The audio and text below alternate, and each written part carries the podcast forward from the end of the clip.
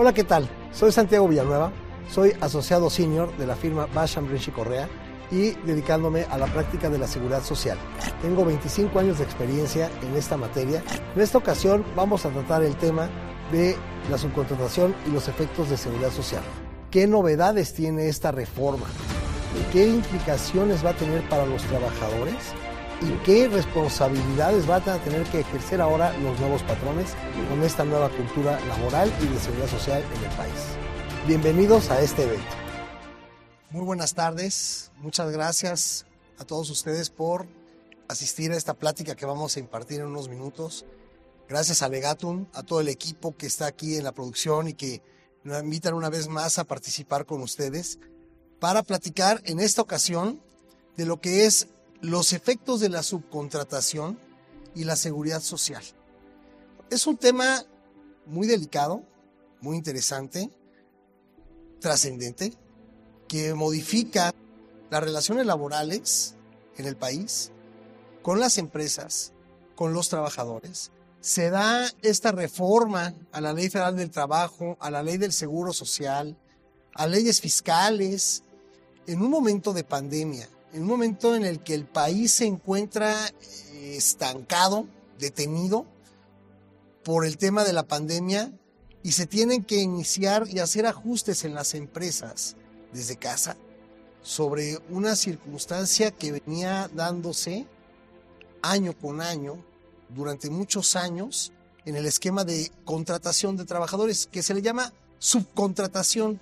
Desde mi punto de vista, no debe llamarse subcontratación porque nadie es subpersona, nos contrata. Vamos a hablar de eso. Soy Santiago Villanueva, soy asociado senior de la práctica de Derecho Fiscal del despacho Basham Rinchi Correa. Tengo 25 años dedicándome a esta materia de la seguridad social y quiero compartir con ustedes la experiencia que he adquirido a lo largo de estos años, poca o mucha, para que tengan ustedes conocimiento y herramientas en sus actividades y en sus derechos también, conocer sus derechos. Esta reforma viene en, 2000, en este año, en abril de 2021, en virtud de que habían malas prácticas que venían dándose con empresas que contrataban a trabajadores y que perdían sus derechos de seguridad social. Vamos a enfocarnos a la seguridad social precisamente al Instituto Mexicano del Seguro Social. Un instituto que fue creado en 1943 para brindar protección médica, asistencia, derecho a la subsistencia de un trabajador, darle, eh, proporcionarle eh, servicios sociales, prestaciones de carácter social, eh, cultural, servicios médicos, ¿no? Y como un derecho que tenía el trabajador mediante un pago de una cuota que realizaba su patrón y otro pago que realiza el trabajador y otra aportación que realiza el Estado. ¿Para qué? Pues para brindarle esta protección de seguridad social. Y así fue creándose. Estos pagos son denominados cuotas de seguridad social, cuotas obrero patronales, y se determinan de acuerdo al salario con el que percibe el trabajador y con el que el trabajador, que el, patrón que lo contrata, lo registra en el Instituto Mexicano del Seguro Social, para que con base en ese, en ese sueldo, de acuerdo a un porcentaje, se pagan cuotas obrero patronales, para que el Seguro Social subsista, preste esos servicios médicos y tenga el derecho el trabajador a tener acceso a una pensión por algún riesgo de trabajo, por alguna enfermedad, por alguna invalidez, etcétera. ¿Qué pasa con el tiempo? Bueno, pues evidentemente eh, empiezan empresas a contratar trabajadores, pero no dentro de su propia compañía, ¿saben? Y empiezan a contratar a través de terceras empresas que son prestadoras de servicios, que son denominadas outsourcing, que eso ya es una palabra muy común que ha sido en este año. Eh, empresas factureras también, como se les ha denominado últimamente en este gobierno, y contrataban a este personal y para que no estuviera dentro de la nómina de la empresa, del, de, la empresa beneficiaria del servicio del trabajador, ¿Por qué? Porque había muchas demandas, había muchos litigios, que tenían contingencias estas empresas. Entonces decían, oye, ¿sabes qué? Por favor, tu empresa prestadora de servicio especializado, quiero que me contrates a 20 trabajadores para la temporada de torno que vamos a desarrollar este producto para venderlo. Ah, perfecto. Se contrataban, pero no los contrataba este beneficiario del servicio, los contrataba esta tercera empresa. Y esta tercera empresa les proporcionaba algunas prestaciones de ley, entre comillas, pero lo registraba con un salario menor al que realmente percibían. Vamos a poner un ejemplo, un trabajador de estos que ganaba 10 mil pesos era contratado por la empresa y la empresa decía que ganaba 2.500 pesos ante el Seguro Social y le pagaba por otro lado esa cantidad remanente. ¿Qué pasaba? Cuando este trabajador acudía, tenía una, una incapacidad por algún riesgo de trabajo o una enfermedad general, acudía a obtener servicios médicos del IMSS, sí está registrado perfecto, oye, bueno, pues te voy a dar durante 20 días de incapacidad en lo que pues ya te puedes reponer para este, reincorporarte a tus actividades. Ok, durante esos 20 días yo te voy a pagar un subsidio que es de incapacidad. Pero este subsidio te digo que tú ganas 2.500 pesos. Sobre ese subsidio de 2.500 pesos yo te voy a pagar IMSS el 60%. Oye, ¿cómo? Espérame. Si yo ganaba, gano 10 mil pesos, ¿no? Aquí tu empresa dice que tú ganas 2.500. Y entonces ese tipo de circunstancias empezaron a generar malestar entre los trabajadores. Dicen, oye, espérame, ¿cómo es posible que yo estoy ganando de esta forma y pues la prestación es menor? ¿No? Otra cuestión pasaba. A ver, estas empresas para no generar antigüedad y evitar una demanda en el que pidieran el trabajador reclamara antigüedad, años de trabajo, etcétera, los cambiaban de empresa. Entonces lo traspasaban de una empresa a otra, a otra y a otra. El trabajador nunca se daba cuenta de esto. Y empezaron esas quejas. Había algún despido, el trabajador demandaba a esta empresa y le decía, oye, yo demandé a esta empresa, pues ¿qué crees? Tú no, no trabajaste siete años con esta empresa conmigo. Tú trabajaste un año nada más. Oye, pero ¿cómo? A ver, pero aquí yo tengo mis semanas cotizadas en el Seguro Social. Ah, bueno, esas son otras empresas. A raíz de eso, pues empezó a gestar este malestar y empezó a gestar este tipo de problemas. Y es por ello que empezaron a hacer auditorías, el Seguro Social empezó a revisar a estas empresas eh, pues que, eh, outsourceras, eh, cómo tenían registrados a los trabajadores. El Servicio de Administración Tributaria, el SAT también empezó a trabajar ahí a ver una revisión. El Infonavit también, porque es otro instituto de seguridad social, pues que como saben ustedes también, proporciona eh, los elementos para que un trabajador pueda adquirir una vivienda digna a través de un crédito barato o del ahorro que, tiene, que tenga que estar este, generando por parte de las aportaciones patronales. Aquí, a diferencia, el trabajador no paga nada, es el patrón el que paga para que tenga esta subcuenta de vivienda y ya después, con ese ahorro que, que forma el trabajador, podrá tener acceso a un crédito que le otorga el, el Instituto de Vivienda. Pero ese es otro tema. Entonces, bueno, aquí eh, empieza también Infonavit a revisar, oye, ¿cómo están estos trabajadores? Porque, a ver, pues tú tienes un, crédito de acuerdo a 2.500 pesos, no a los 10.000 que ganas. Y entonces también viene la Secretaría del Trabajo. Entonces ya tenemos aquí al Seguro Social, Infonavit, al SAT y a la Secretaría del Trabajo. A ver, vamos a revisar cuáles son las condiciones laborales, qué prestaciones tienes tú como trabajador. No, pues es que dicen que son de las de ley a ver, pero ¿qué prestaciones de ley? Pues sí, pero no estás eh, obteniendo una prestación al 100% de acuerdo a tu salario. Y entonces estos cuatro eh, autoridades empiezan a hacer auditorías muy agresivas, eh, obteniendo, bueno, información y pues dicen, oye, esto es un mal general. Esto no nada más se trata de un caso aislado. Esto es un caso que sí está eferveciendo y muchas empresas pues también obviamente abusaron de esta figura de, la subcontratación, de la tercerización de servicios, también que se le denomina. Entonces, a raíz de eso, se empieza a gestar esta, este tipo de, revisiones y entonces el gobierno dice, a ver, vamos a poner orden en esto. No puede seguir esta circunstancia así, no puede vulnerarse, no pueden violarse ni ser los trabajadores vulnerables de los derechos. De sus derechos, de tener acceso a la seguridad social, a servicios médicos, porque otros también no tenían ni siquiera, estaban inscritos, habían otras figuras también de outsourcing que ni siquiera inscribieron a los trabajadores a la seguridad social. Les pagaban a través en efectivo, como si estuviéramos en la época de 1900, ¿no? En la época de la revolución, de que, pues aquí está tu sobrecito, o a lo mejor por tienda de raya. Estamos regresando a eso, vulnerando los derechos de los trabajadores. Obviamente, esas, estamos hablando de esas empresas que empezaron a abusar, pero también había empresas que hacen las cosas correctamente. Empresas que sí daban de alta a sus trabajadores bien, que los contrataban bien, que les daban prestaciones como, como si fueran contratados directamente con esta empresa y pagaban las cuotas sobre patronales. Y estas así estaban bien hechas. Pero el gobierno dijo, ¿sabes qué? No podemos cortar las ramas del árbol, vamos a cortar el árbol. Y entonces vamos a desaparecer el outsourcing. Vamos a desaparecer la figura de la subcontratación y entonces tu empresa beneficiará de estos servicios de este, de este prestador de servicios, pues ahora van a ser tus trabajadores y ahora les vas a pagar tú un sueldo y ahora van a participar de tus utilidades porque ya estuvo suave de todo esto. Evidentemente, esto que estoy hablando es la parte romántica, sí, del derecho del trabajador que se vulneró y está muy bien. ¿Cuál es el feeling? ¿Cuál es la intención de esta reforma? Sí, esto es la protección del trabajador, pero vamos más allá. Es recaudar. ¿Por qué?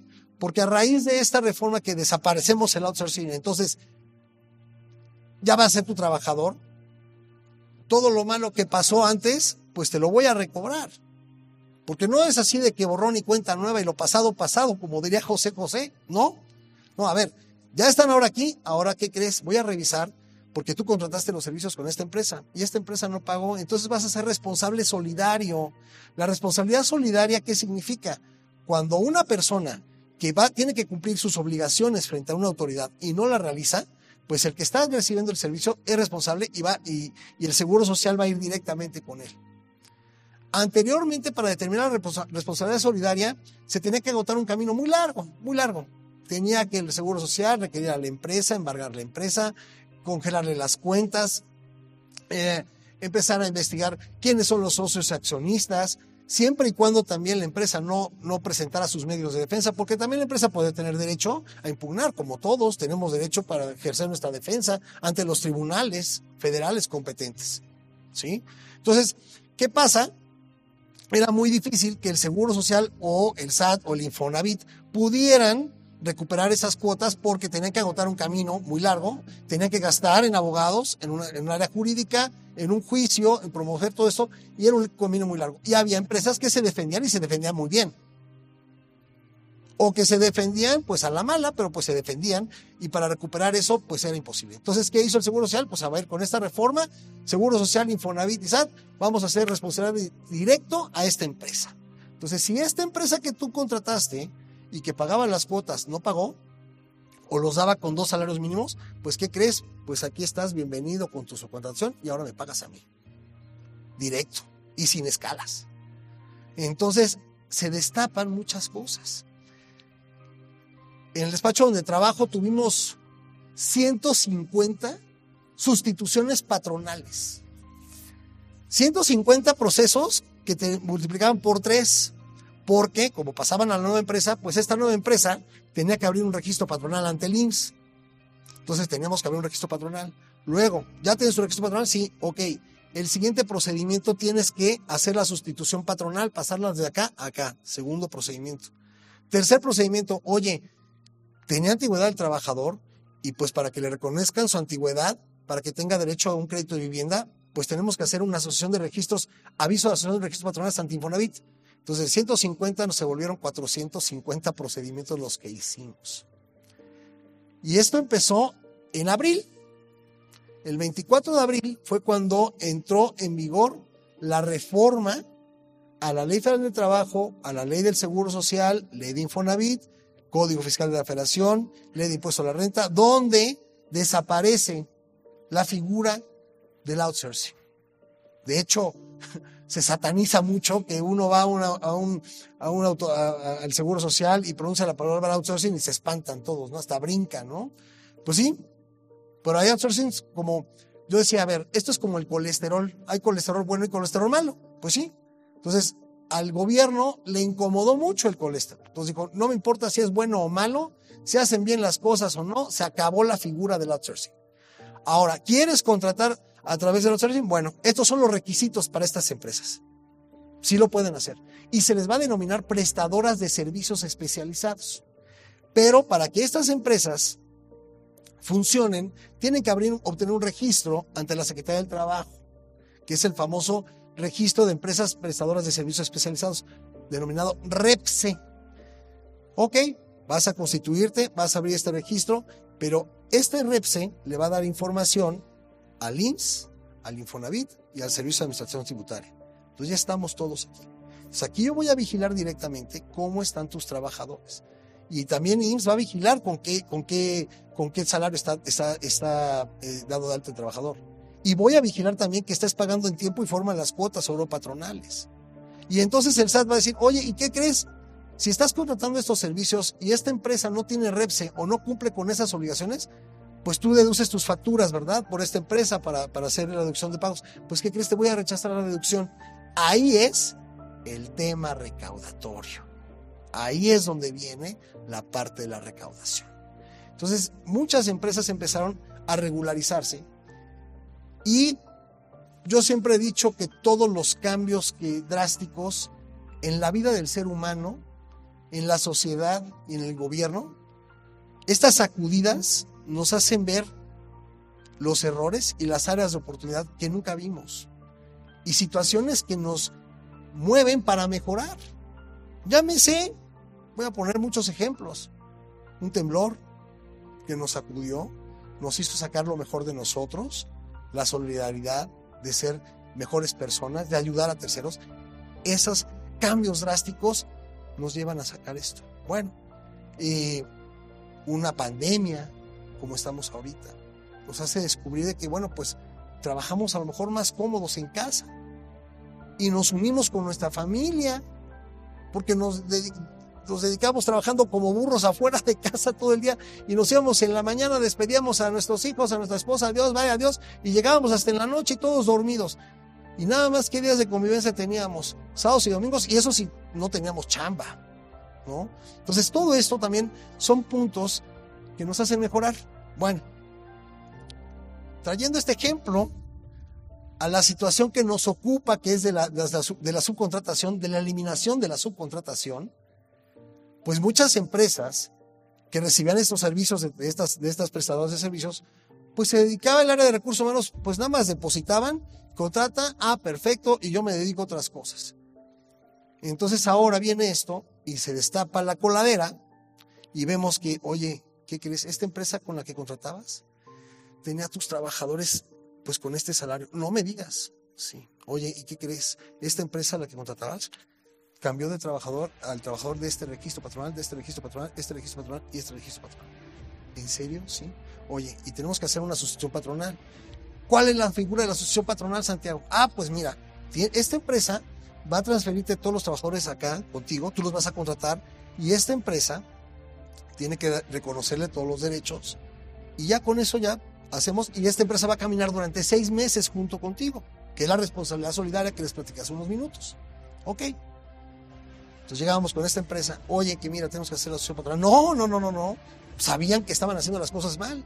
No, yo no puedo hacer asociación patronal. No, no, porque yo tengo una, una figura, un esquema de esto. digo, ah, porque tú estás haciendo algo indebido.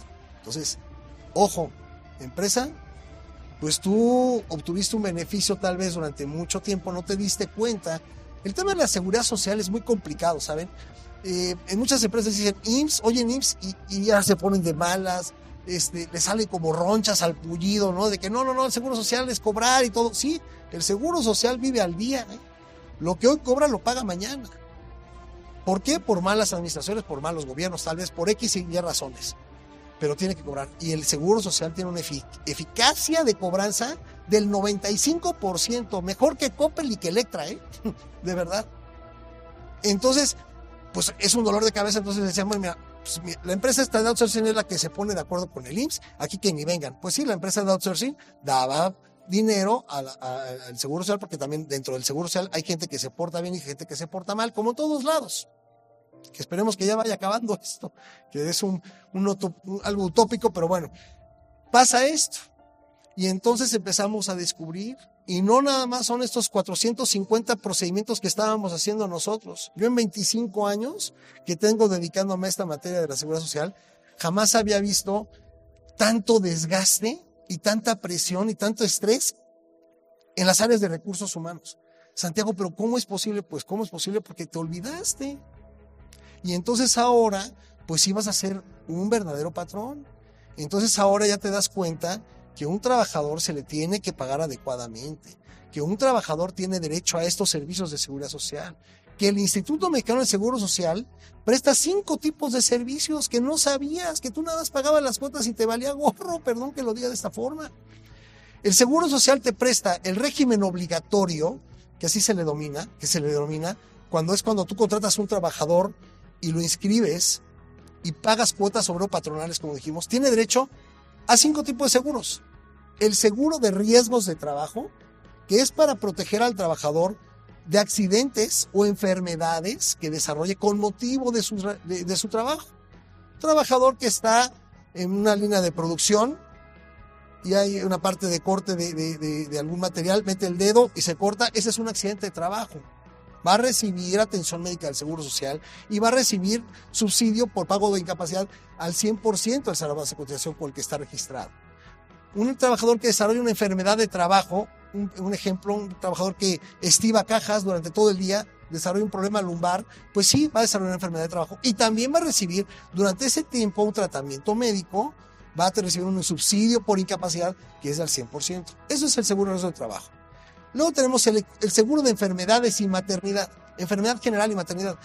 ¿Qué enfermedades? Las que no tengan relación con el trabajo.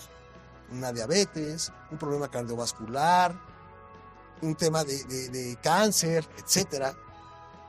Y de maternidad, que por sí solo se dice, ¿no? Se menciona que es, bueno, el estado de gestación de una mujer, ¿no? Durante el tiempo que va eh, el preparto y posterior al parto va a recibir un subsidio, son 84 días que va a recibir al 100% de esta incapacidad. En el caso de enfermedad general, no lo había comentado, va a recibir un subsidio del 60% del salario base de cotización. ¿Sale? Bueno, ese es el siguiente seguro. El siguiente seguro, invalidez y vida. Cuando un trabajador que está registrado en el IMSS, derivado de un accidente de trabajo, una enfermedad de trabajo o una enfermedad general, ya no le permite desarrollar sus labores completamente, va a entrar este seguro de invalidez que le va a otorgar una incapacidad de invalidez para que pues, se pueda proveer de un subsidio. Y este también va a ser determinado si es por enfermedad de trabajo o enfermedad general, de acuerdo a un cálculo actuarial que determina el seguro social. Vida, por sí solo se dice, cuando fallece el trabajador. ¿Qué derecho va a tener la viuda o el viudo?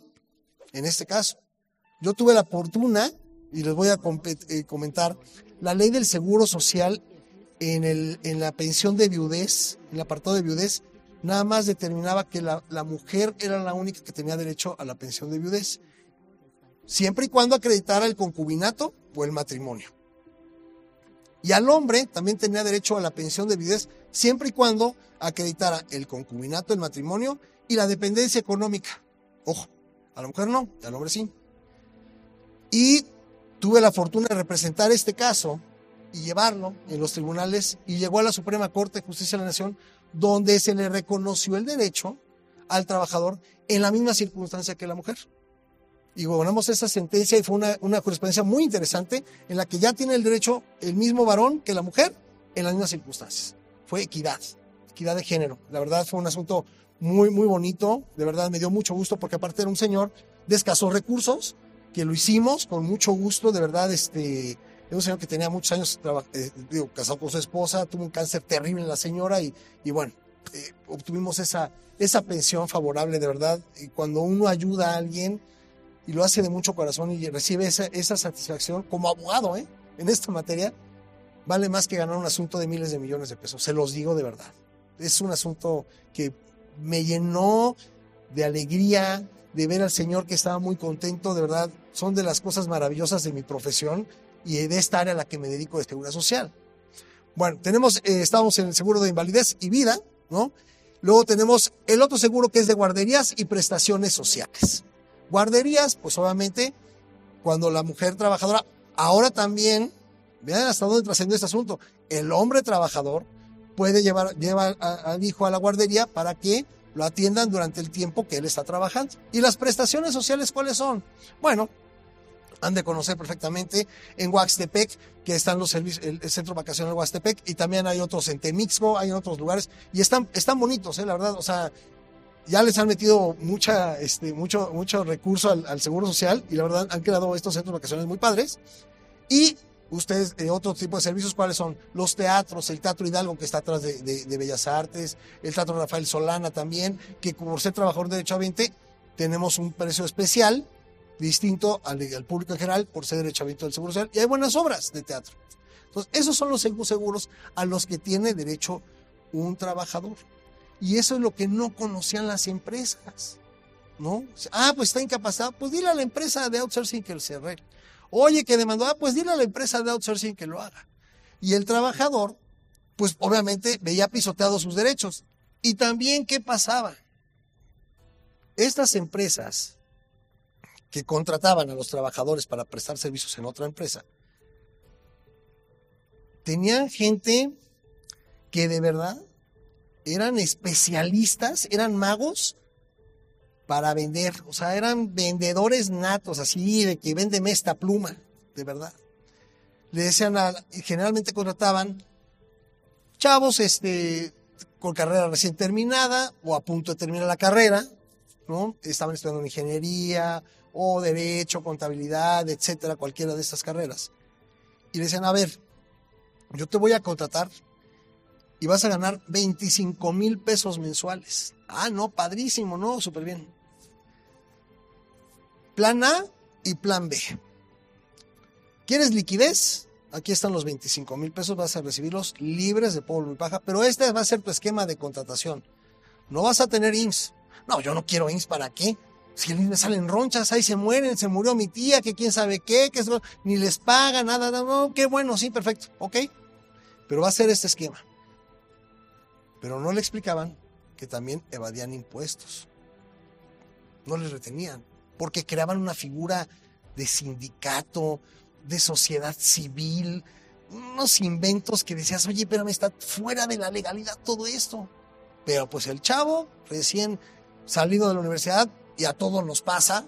Queremos comernos el mundo como si fuera mordida de manzana, ¿no? Rapidísimo.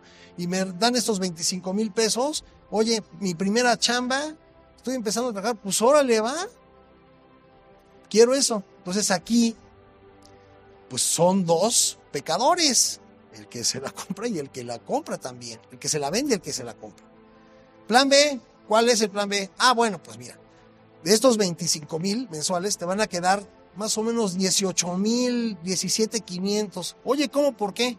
Pues porque te vas a pagar impuestos sobre la renta, bienvenido con tu socio gobierno, vas a pagar, vas a tributar y vas a te vas a contar cuotas sobre patronales, una parte tuya, porque yo también tengo que pagar otra parte, para que tengas acceso a la seguridad social y una pensión y todo eso, que la verdad ni te lo recomiendo, porque mira, ir al IMSS son muchos trámites. Sí, sí, sí, sí a todos nos, nos choca el IMSS por día formados, pero no es el IMSS. En el gobierno donde vaya alguien a hacer un trámite o a darse de alta es dolor de cabeza. Vas a la Secretaría de Relaciones Exteriores para tu pasaporte, son filas. Vas al SAT para sacar tu cita, son filas. Vas a pagar tu impuesto sobre nómina a tu padrón, son, todos son filas. Pues así es la vida en este país, no hay de otra bueno, ya, ya se está automatizando y algunas cosas ya las puedes hacer por internet y más ahora. Se modernizaron mucho estos institutos y ya nos ahorraron muchas filas y lo puedes hacer cómodamente. Que a veces fallan los aplicativos, pero bueno, es normal, ¿no? la curva de aprendizaje, pero bueno, vas haciendo. Te ofrezco esto. No, no, no, quiero los 25. Ah, bueno, ahí está. Y entonces el chavo ganando 25 mil, teniendo liquidez. Ah, pero aparte, ¿qué crees? Este, te voy a este, abrir una cuenta en banco del no sé qué, quién sabe cómo, ¿no? o este, si quieres tener una tarjeta de débito, pero tienes que sacar el dinero cuando te depositen, tienes que sacar el dinero inmediatamente. O la otra, vienes aquí cada mes, a cada quincena por tu sobrecito. Ah, bueno, pues sí, perfecto. Todo ese tipo de artimañas, ese andamiaje, pues imagínense para evadir. Entonces viene todo este tema de la, de, la, eliminación de la subcontratación y pues muchas empresas, pues repito, desconocían esto. Santiago, ¿cómo es posible? Verdad, yo no sabía que existía, tenían derecho a este servicio los trabajadores. Pues bueno, yo no sabía que podían obtener una incapacidad. Pues bueno, ¿no? Pues es que tú cómodamente te dedicaste pues a hacer transferencias nada más a pagarle a la, a la empresa del outsourcing que ya se dispersaba y todo y no te enterabas. Pues ahora pues vamos a tener que chambear vamos a tener que hacer nuevos procesos y entonces vamos a eficientarnos. Y todo eso tiene mejoras, porque entonces tú vas a educar a tu trabajador, tu propio trabajador, vas a crear una cultura laboral, vas a enseñarlo a trabajar ahora sí, y va a dejar de ser el trabajador, pues, un ente, una cosa, no, y eso, se estaba, eso estaba pasando.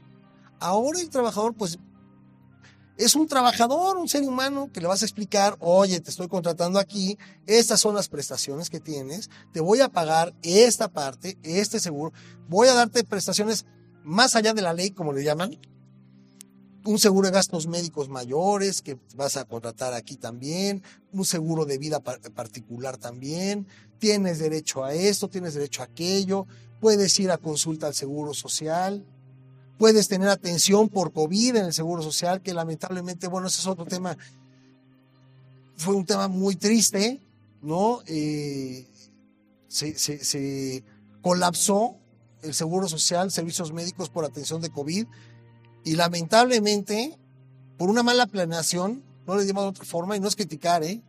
pero es una mala planeación, ahí me constó ver gente que no era derechohabiente del Seguro Social y lo pasaban al Seguro Social, y gente que era derechohabiente del Seguro Social y que cotizaba bien, ¿eh? por la derecha y todo el rollo, o sea, de una empresa bien, y no lo recibían. Usted no. Usted tiene recursos y puede ser atendido en particular. Espérame, no, no, no, no, no, no. Yo vengo al Seguro Social por esto, pues no. Y entonces, todo esto, que, que, servicios médicos que prestó el Seguro Social a no derechohabientes, porque ahí estos no derechohabientes tienen el INSABI, tienen el Seguro Popular, tienen la Secretaría de Salud, que existe para no derechohabientes, para toda la población en general. Es una, un, un derecho al que el gobierno le da a los trabajadores. ¿Sí me explico? Y entonces aquí pasó toda esta circunstancia y entonces ¿qué? Oye, pues ya pasó, ya está bajando la pandemia, ya no hay tantas hospitalizaciones, ya no hay tantos muertos, bendito sea Dios, ya vamos caminando, ya vamos resolviendo las cosas. Pero ¿qué crees? Pues no hay dinero. Entonces vamos a cobrarle al patrón. Y entonces ahí viene lo bueno ahora. Vamos a cobrar. Vamos a recaudar porque tenemos que levantar este seguro. Tenemos que levantar las oficinas del Seguro Social. Tenemos que pagarle a los camilleros, tenemos que pagar a los enfermeros, tenemos que pagar a doctores. Ustedes vieron las escenas eran fuertes. Y pues obviamente todo esto empieza pues a efervecer. Y ahora ¿qué también dice el Seguro Social, oye, la enfermedad por COVID-19 pues va a ser una enfermedad de trabajo, fíjate. Porque ¿en qué repercute la enfermedad de trabajo? Aumenta un una cuota que paga el patrón que se llama prima de riesgo de trabajo, que va aumentando de acuerdo a los decesos y a, los subsidios que tengan eh, eh, durante el tiempo que un trabajador esté encuentre incapacitado. Entonces empiezan auditorías muy agresivas y empiezan eh, a, llegarse de recursos a las nuevas empresas, pues sí. Pero, pues es lo que yo decía. Oye, Santiago, es que ya me llegó el seguro social y ya me están pidiendo esto. es como tú, cuando tú le ves un banco, pediste prestado un banco para empezar un negocio, pues ya lo hiciste, sí, ahora paga. Así es. Oye, pero es que, ¿qué hago, Santiago? Ya me cayó el seguro social porque pues tenía a los trabajadores registrados con eso. ¿Qué hago? Primero, rezar. Sí. Y segundo, pues bueno, pues a pagar.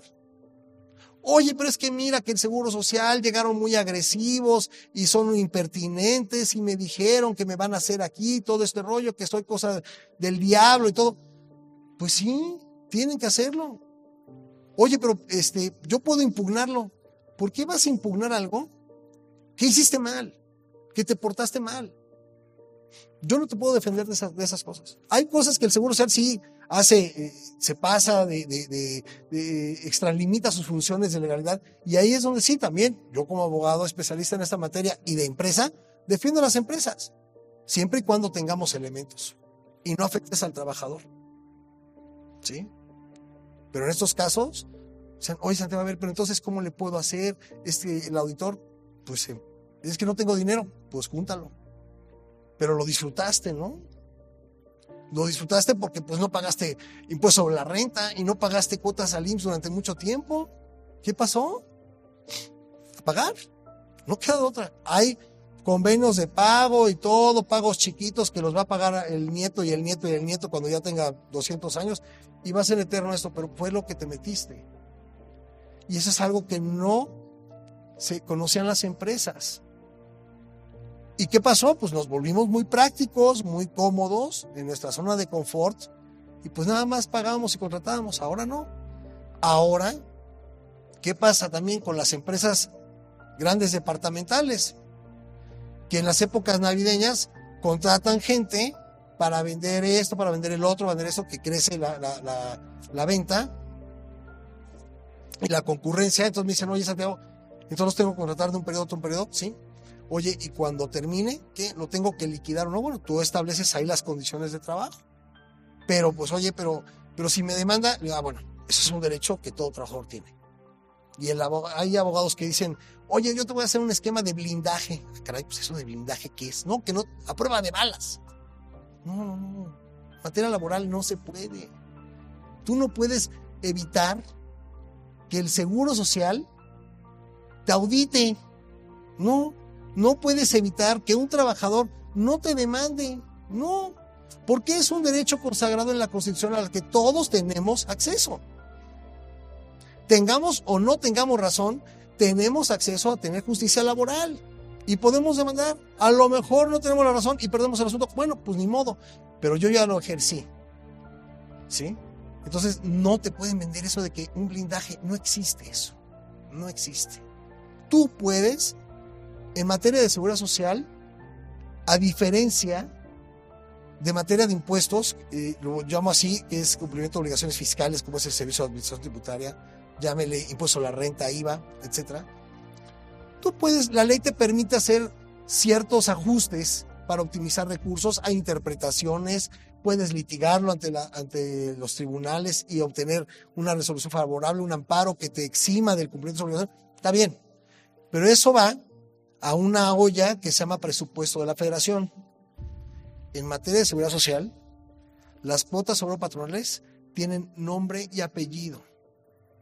Entonces, un esquema, un análisis para poder optimizar recursos, sí que bueno que te beneficias, patrón, pero al que, al que, al que acabas lastimando es al trabajador. ¿Qué nos deja esto? ¿Qué legado nos deja este, este, este punto de la subcontratación? Y ya con esto vamos a concluir que el trabajador despertó y que abrió los ojos. Que las empresas también despertaron y que abrieron los ojos y que estamos ahora en una nueva cultura laboral. Con esto acabamos esta plática. Me gustaría seguir platicando más, pero eh, el tiempo lo tenemos corto. Muchas gracias a todos, de verdad y estoy abierto a todas las preguntas que quieran tener, dudas, respuestas. Muchas gracias. Gracias. Entonces, con respecto a las empresas que no tuvieron el conocimiento o la, eh, sí, bueno, más que nada el conocimiento de hacer esa asociación ante Infonavit y que sus trabajadores ya perdieron la antigüedad, porque Infonavit fue claro en indicar que si no lo hacías antes de hacer la sustitución patronal, se perdía la antigüedad. ¿Cómo se van a poder amparar o qué puede hacer el trabajador en ese momento que ya la empresa lo perjudicó para obtener un crédito? Muchas gracias, Verónica. Primero, gusto conocerte. Eh, como lo estaba platicando, se dio el, aviso de la Asociación de Registros Patronales para que el trabajador, ustedes saben que en materia de vivienda, el trabajador debe cumplir cierta antigüedad con un solo patrón para que tenga acceso a ser eh, sujeto de crédito. Son dos años aproximadamente. Con la sustitución patronal, pues era una baja de este trabajador en el Seguro Social y alta. Sabemos que el Seguro Social y Infonavit comparten bases y es la misma información. Entonces, cuando está con el nuevo trabajador, con el nuevo patrón, el trabajador iba al Infonavit, pasó, oiga, vengo a tener derecho a, mi crédito de vivienda. No, pues es que tú ya viste dado baja y estás empezando con otro trabajador. Bueno, ¿qué tenía que hacer primero? El aviso de sustitución patronal, que le enviara la nueva, firmado entre las dos empresas, la anterior y la nueva, donde le reconocían sus derechos. Subir al, al portal empresarial de Infonavit, que es eh, el aviso de asociación de registros patronales, debiendo subir los datos del registro patronal del anterior patrón, del nuevo patrón, y subir en la carta de, de sucesión patronal, el contrato y los datos del trabajador. Y ya con eso, ya tenías tú tu aviso de, asociación de registros patronales. Ahora, como todo pasó, y lo vivimos, yo, lo viví. Oye, Santiago, ¿cómo ya, fue el trabajador y tú me dijiste que con la asociación de registros ya no podía? No, sí. Lo que pasa es que este aviso de asociación de registros patronales lo tramitas en el portal empresarial, que es el área de fiscalización.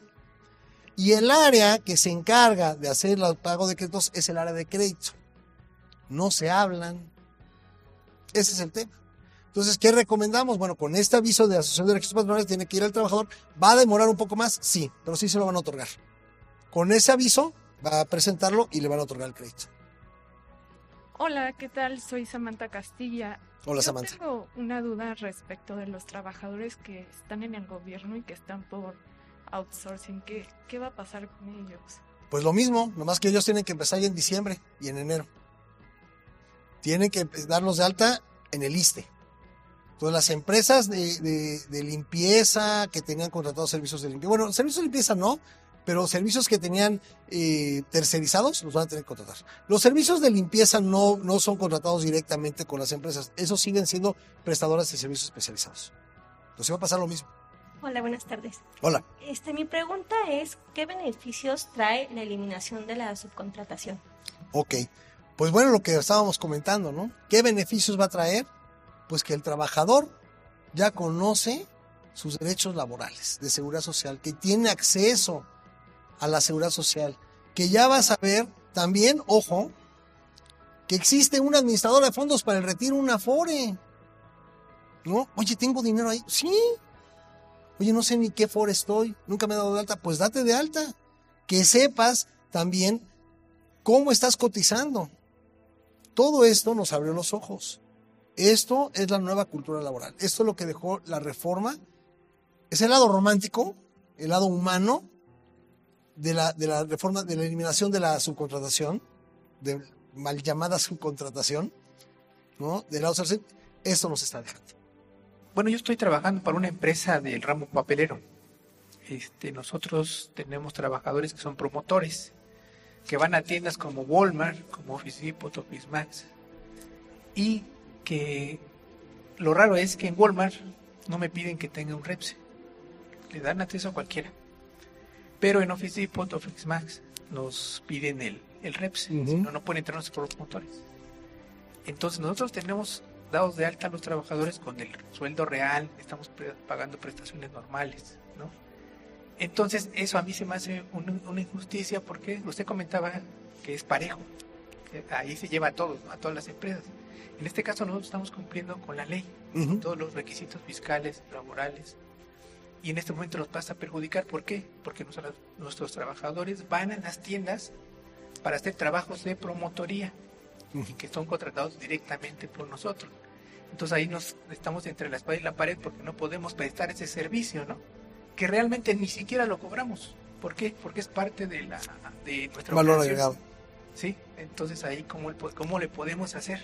Pues mira, aquí es cosa, eh, si, si esta empresa no te pide esos requisitos, tú lo que tienes que hacer es, número uno, cumplir.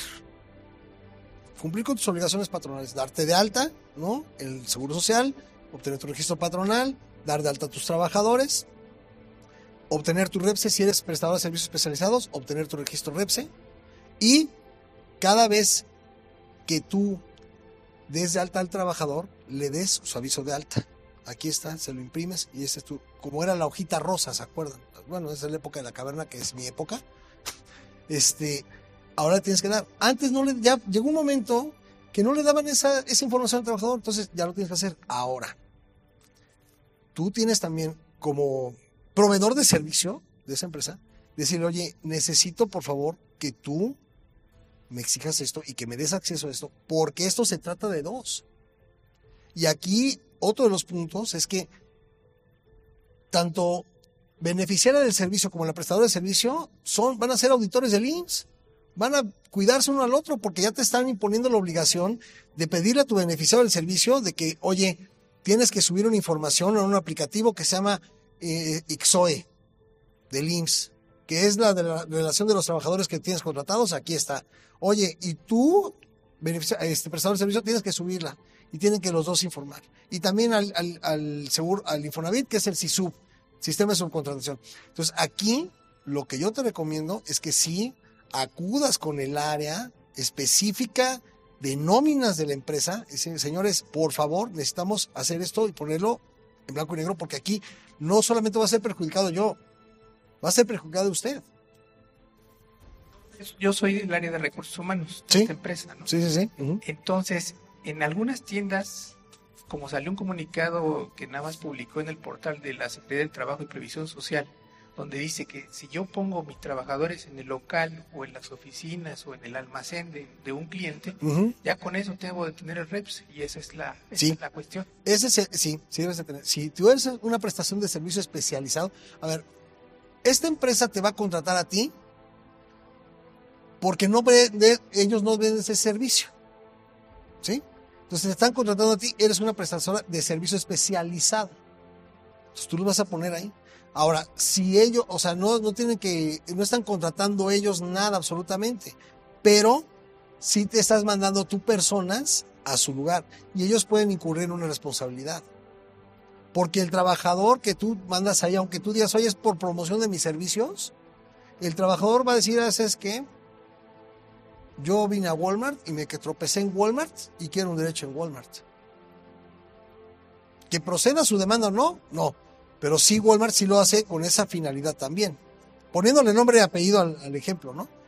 Pero sí, sí es necesario que obtengas tu REPSE. Sí, porque si no vas a tener ahí constantemente, no nada más con esta, esta departamental, sino con otras. Yo estudio administración y yo lo veo más del lado administrativo y de recursos humanos. Sí, Mauricio. Por ejemplo, eh, yo lo que veo, como dice usted, es la parte romántica, pero la parte real es que la rama laboral o más bien la demanda va a disminuir, ¿no? Porque yo tengo muchos amigos que trabajaban por outsourcing y lo que eh, hicieron las empresas en vez de contratarlas, pues fue liquidarlas. Sí. Entonces, realmente, pues románticamente se va a despertar el trabajador, pero realmente se va a disminuir la demanda laboral, ¿es correcto? Esa es la intención. Ahora, vuelvo a lo mismo. Eh, el ejercicio de una acción laboral, el demandar, no te lo está limitando nadie.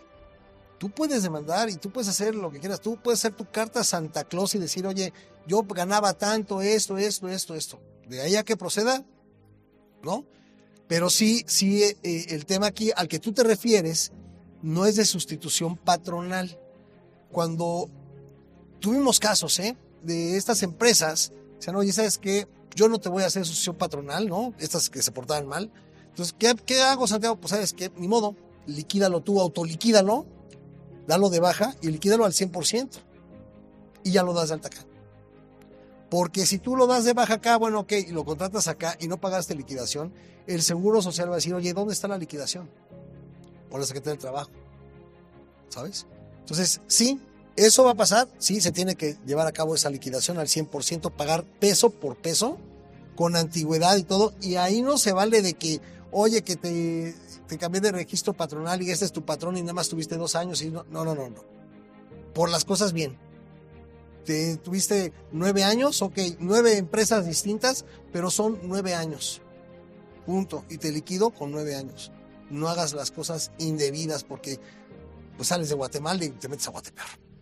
Claro, pero me imagino que también burocráticamente por la parte de que como tienes una demanda activa, no puedes ejercer un, una- un derecho laboral para poder trabajar en otra empresa, pues muchas personas van a eh, aceptar la liquidación que las empresas outsourcing les ofrecieron Sí. y pues por esa parte también va a haber una pues reducción de derechos, ¿no? No, no, no, deja, no tanto reducción de derechos, sino que si la empresa de esta de outsourcing dice que lo liquidó en lugar de darles tres meses, 20 días por año, etcétera, etcétera, nada más le dio mes y medio más prestaciones proporcionales, se va a meter en un problema.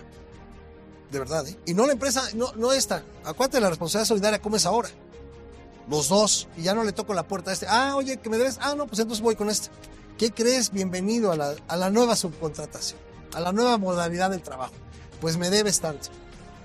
Ese es el tema. Esto es, a ver, eh, voy a decirlo algo, eh, algo muy, muy tropical. Esto es como el juego de la silla, ¿saben? ¿No? Vas dando vuelta, vuelta, vuelta, vuelta y el de repente quitan la silla y el que se quedó sin silla es el que paga todos los platos rotos. Así va a pasar y así está. Entonces, si nosotros no estamos cuidando bien y, y haciendo un buen cumplimiento de obligaciones patronales, vamos a tener esos problemas. Y tenemos que estar vigilando ahora a nuestra empresa prestadora de servicios. Y tenemos que hacer eso. Ni modo, así es. No se hacía. Nos quedamos en una zona de confort. Cruzando la pierna, viendo Facebook todo el día, ¿no? Ah, y la otra cosa, ah, pues la empresa que lo haga. No, espérame, ahora sí vamos a chambear en serio. A hacer las cosas bien y a informarle al trabajador, abrirle los ojos al trabajador. ¿También para qué? Pues para que tenga cultura y amor a la camiseta. Hay empresas, hay trabajadores que dicen, ay, a mí me vale que esta empresa que, oye, esta empresa tiene tantos años, es una empresa familiar, ay, mira, mientras yo aparezca en la nómina, me viene valiendo gorro. No, vamos a crear esa cultura de que amor a la camiseta, de que sepan, y hay empresas que sí lo hacen, y que, las, y que los trabajadores están así de que yo no me salgo de aquí porque mi patrón me ha cumplido todo. Así es. Buenas tardes, licenciado. Eh, Buenas tardes. Yo también soy abogado de empresa y mi duda es respecto a la promotoría. Lo que pasa es que creo que ellos nos, nos, nos acorralaron en el sentido de que esta reforma se dio con el objeto de que no hubiese subcontratación. Pero para el tema de la promotoría, muchas empresas sí tenemos ese personal que es la promotoría, pertenece a nuestra nómina, se les pagan todos sus, este, bueno, todos los derechos que tienen en materia laboral y de seguridad social. Y sin embargo, este, nos obligan a registrarnos en el REPSE. Yo creo que este iba enfocado a las, a las empresas que prestaban el servicio de promotoría como tal, no a nosotros que sí estamos cumpliendo. Ahora, para dar los informes te piden cubrir ciertos requisitos, ¿no? Inclusive ahí no los cubres porque no hay un, no hay un contrato de prestación de servicios hay una relación comercial derivada de la cual tú ofreces este, este, la promotoría como un valor agregado. Entonces, no sé cuál sea su postura, eh, licenciado. Tuvimos varias este, pláticas con Salafranca y él así tajantemente decía, entras a la, al establecimiento de otra empresa, tienes que registrarte. Sí, ¿por qué? Porque precisamente ya el, la subcontratación ya no existe. Entonces, si es una empresa que se dedica a, voy a poner un ejemplo, este, a vender cosméticos, ¿no? La venta de cosméticos. Pero no tengo trabajadores promotores que pues se pongan a vender cosméticos. O sea, mi objeto social es la venta de cosméticos. Pero dentro de mis actividades no está el contar con esos servicios que tú me das, ¿sabes? Entonces, si yo te contrato es porque yo no puedo ejercer ese, yo no tengo dentro de mi objeto social como empresa, yo no tengo esa actividad. Es por eso por lo que te estoy contratando. Y si te voy a contratar así, necesitas el REPSE. Es que sí es muy molesto, sí es incómodo y sí pueden haber muchas interpretaciones, definitivamente. Nada más sí lo que decía desde un principio. Las cuotas del Seguro Social tienen nombre y apellido. Y aquí, aunque tú cumplas y hagas perfectamente bien las cosas y todo perfecto, qué bueno, pero te están imponiendo esta nueva obligación. Lamentablemente sí. ¿Pagamos justos por pecadores? Claro que sí, pues es lo que decía. Había colesterol del malo y colesterol del bueno. Quitaron el colesterol. Había que recortar las, las, las, este, las ramas del árbol, las que estaban mal. No, quitaron el árbol. nos pusieron una chamba, sí. Y tenemos que empezar a hacer esos ajustes. Ahora buscar hacer un contrato y ahora también esta empresa que te está contratando, pues que no tenga este, estas actividades que te está subcontratando a ti, ¿sabes? Porque si no, entonces el SAT va a decir, oye, pues no tenías que haber contratado esos servicios porque tú los podías haber hecho. Y entonces lo que le estás pagando a esta empresa, te voy a rechazar la factura, la deducción. Estos servicios se pagan. Sí. Es- Sí, sí, sí. Digo, yo entiendo y que es algo, algo, una- un valor agregado que tú das. Pero sí, se- sí, sí, tienes que obtener ese, ese registro, sí. Gracias. Sí, no, de qué. Muchas gracias. Gracias. Que tenga muy buena tarde. Y nos vemos próximamente.